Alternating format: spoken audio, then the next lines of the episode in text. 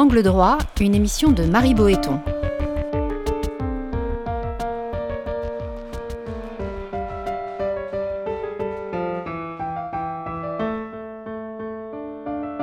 Entre le fort et le faible, c'est la liberté qui opprime et la loi qui affranchit.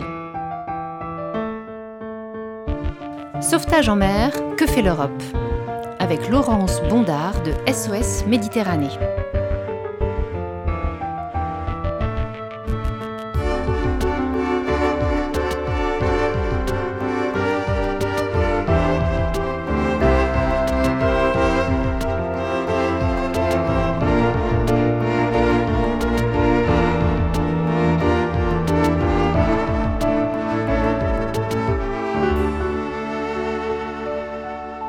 Des milliers de migrants tentent chaque année de traverser la Méditerranée, et des centaines y laissent leur vie. Certains, chanceux dans leur malchance, croisent des bateaux de sauvetage, des navires se voyant parfois eux-mêmes interdits d'accoster en Europe. Les tribulations de l'Aquarius en 2018, qui avait fait le tour des ports de l'Union européenne pour y être accueillis, restent dans toutes les mémoires.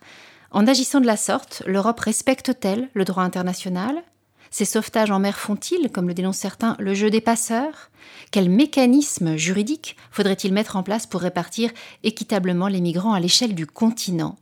On en parle ici et maintenant.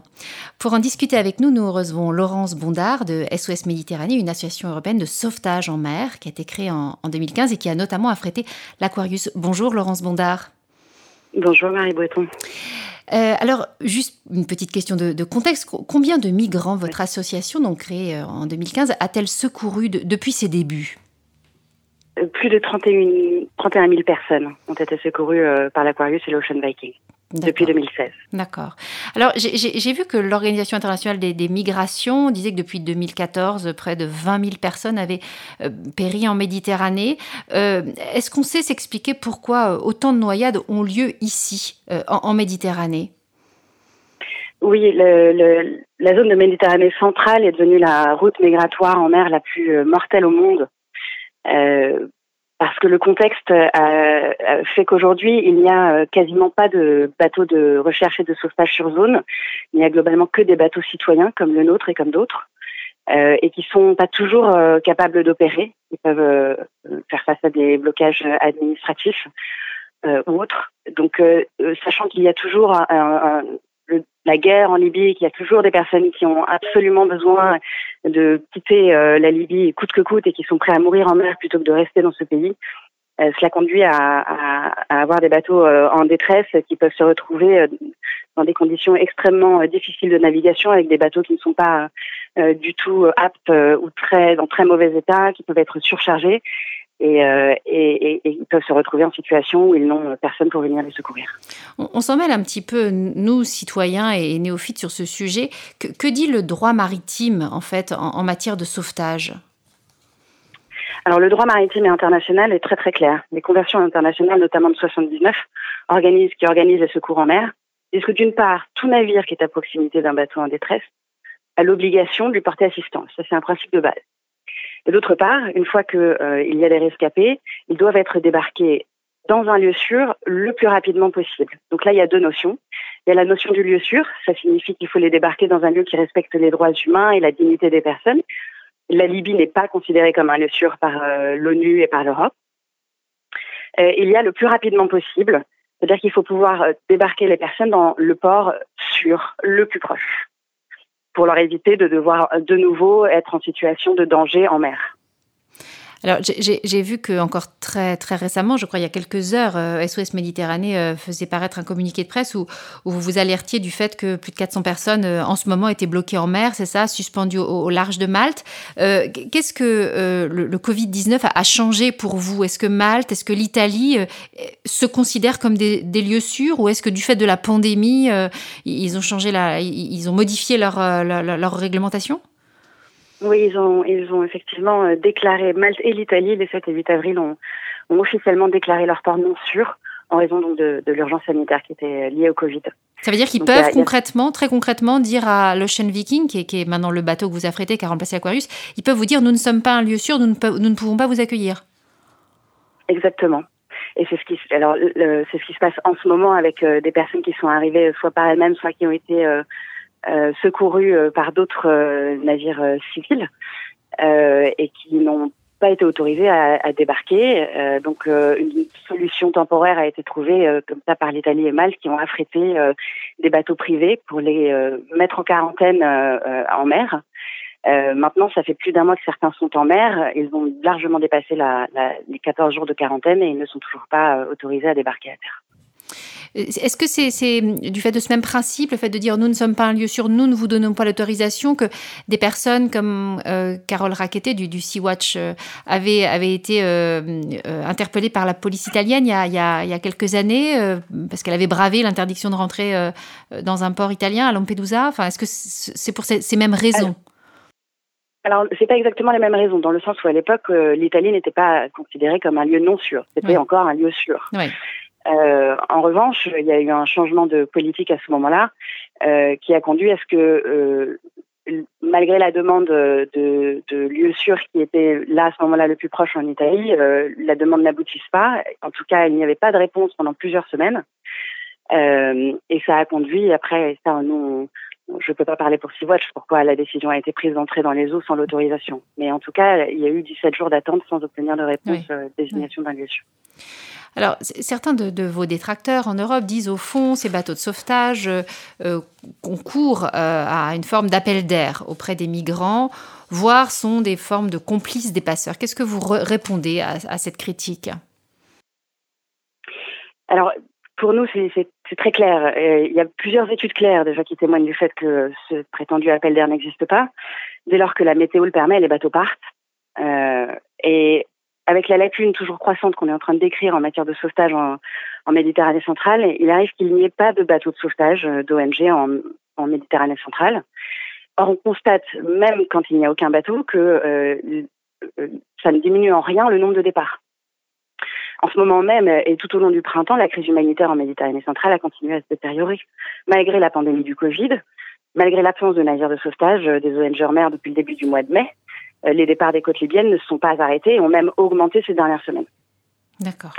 Euh, la situation en fait des personnes qui cherchent à, se mettre à l'abri euh, dans toute la Méditerranée centrale sur des bateaux comme je vous décrivais qui sont en mauvais état de, de, navigation, leur situation est vraiment alarmante. Rien qu'en mai, il y a eu plusieurs débarquements autonomes, c'est-à-dire des gens qui sont arrivés seuls, qui ont fait tout le trajet seuls, sans aucun secours sur le trajet et qui ont eu la chance de, qui ont eu la chance d'avoir un bateau qui tienne le coup. Euh, il y a plus de 700 personnes aussi qui ont été renvoyées de force en Libye, pays qui est donc déchiré par la guerre. Oui. au moins trois personnes. Euh, Justement, je, voulais venir. Est-ce que euh, comment s'organisent au fond vos interventions euh, par rapport aux gardes-côtes libyens? Euh, L'Europe maintenant forme ces gardes-côtes qui peuvent intervenir dans leurs propres eaux territoriales. Ils ont donc la possibilité d'intercepter des, navires de migrants.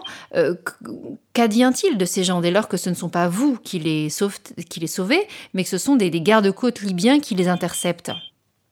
Oui, alors euh, depuis 2017, effectivement, la Libye euh, s'est vue désigner par euh, s'est vue désigner une zone de recherche et de sauvetage qui est relativement large euh, et est financée et équipée euh, par l'Union européenne pour pouvoir effectuer ce que, ce que est finalement une externalisation du contrôle des frontières par l'Europe.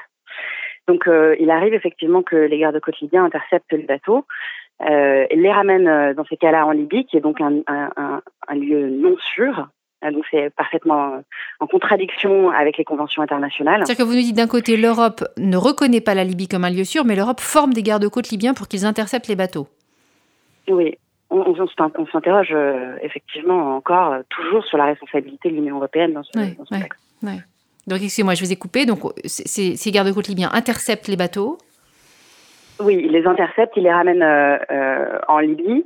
Euh, après, nous, on n'est pas présent en Libye, donc on, ne peut que euh, lire euh, et suivre ce que nous explique l'Organisation mondiale des migrations qui est présente et d'autres ONG qui sont présentes en Libye et, et qui décrivent la plupart du temps le, le fait que ces personnes-là sont renvoyées en centre de détention et vont donc être dans la nouvelle spirale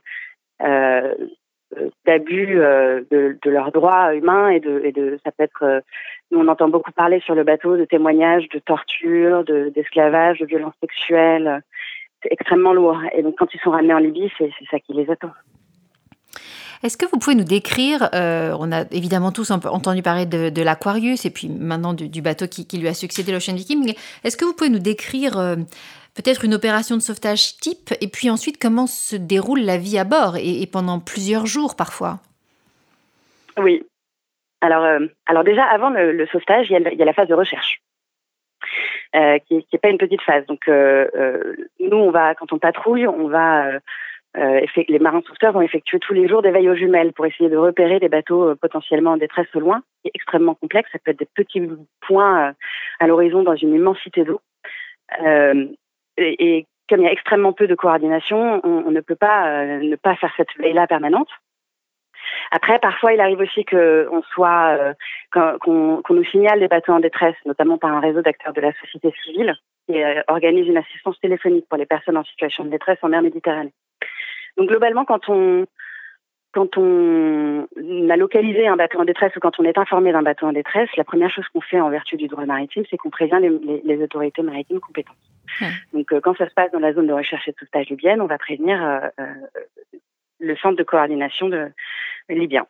en général, on n'a pas de réponse, enfin très peu de réponses, et quand ils répondent, la plupart du temps, ils n'ont pas d'interlocuteur anglophone.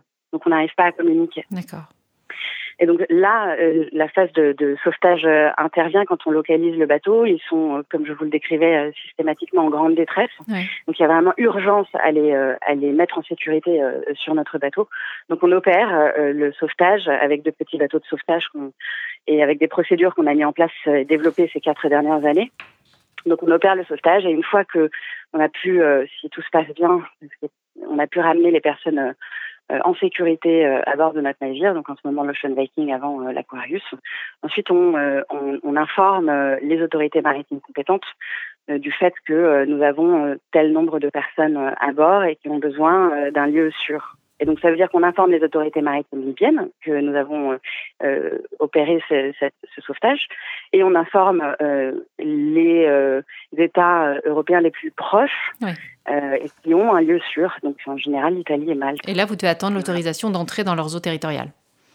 On doit attendre l'autorisation et soit dans, ce qu'on attend, c'est surtout l'autorisation de pouvoir les débarquer dans un lieu sûr. Après, soit on est autorisé nous à entrer dans les eaux territoriales, on fait le débarquement, soit on n'est pas autorisé à y rentrer et ils vont nous envoyer des, des, bateaux militaires pour venir chercher les personnes. Et est-ce que le séjour à bord peut durer longtemps?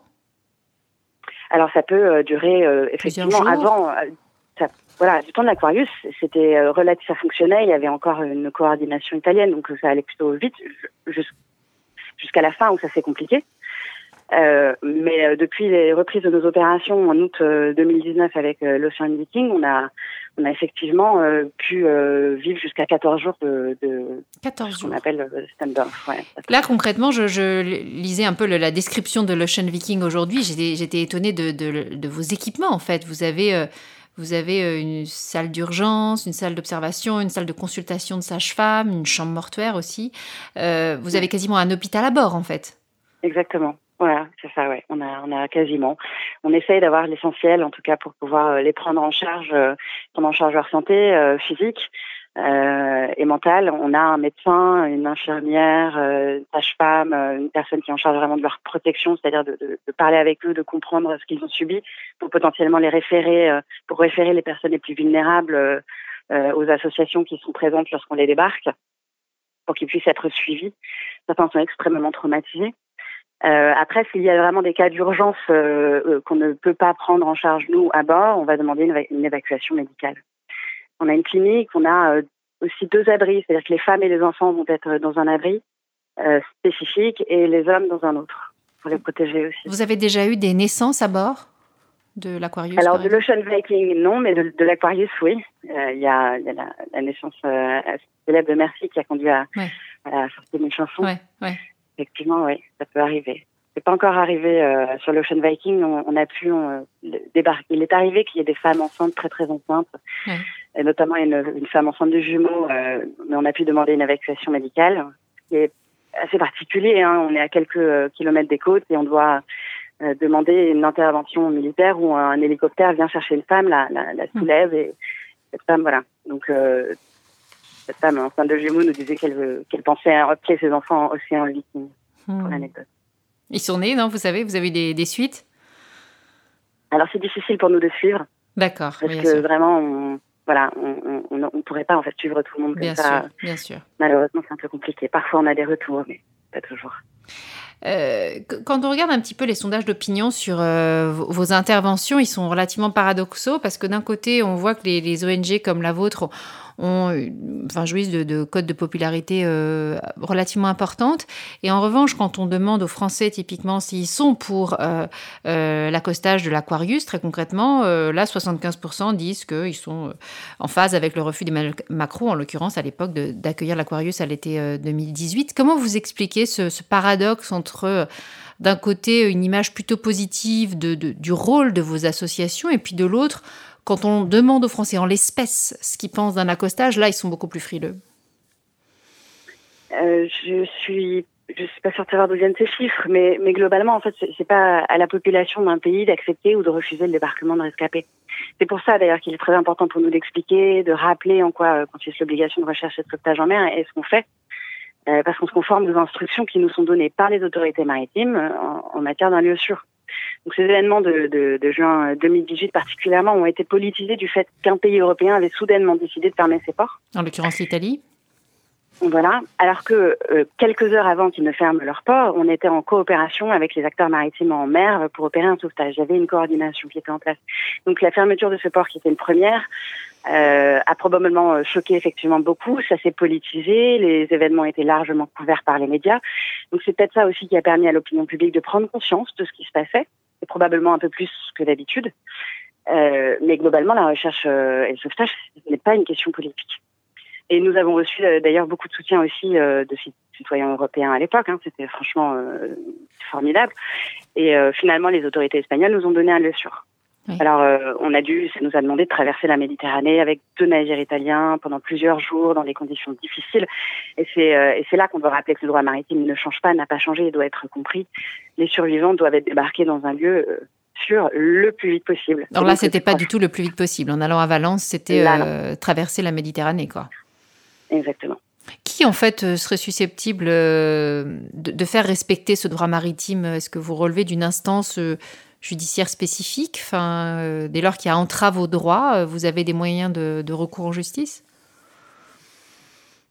Euh, pas, pas, à ma connaissance. Alors, euh, c'est pas ma spécialité, ça, mais euh, mmh. pas à ma connaissance, non. C'est-à-dire que c'est euh, aux pays européens eux-mêmes de, de, de, respecter leurs propres ouais, règles. Ouais, ouais. Pour vous, justement, pour en venir à ces pays européens, quel mécanisme faudrait-il euh, prévoir euh, concernant, concernant les flux migratoires? Est-ce qu'il euh, y aurait des, manières, des dispositifs qui permettraient de, répartir équitablement euh, les, migrants à, l'échelle du, du, continent? Est-ce que vous appelez de vos voeux la mise en place de certains dispositifs? Oui, tout à fait, bah oui. C'est-à-dire que là, la, la, mer Méditerranée centrale est devenue un trou noir mortel. Euh, dans, laquelle les personnes disparaissent dans l'anonymat. Euh, parfois, on, ne les a même pas vues partir et on ne les a pas vues disparaître. C'est complètement inacceptable.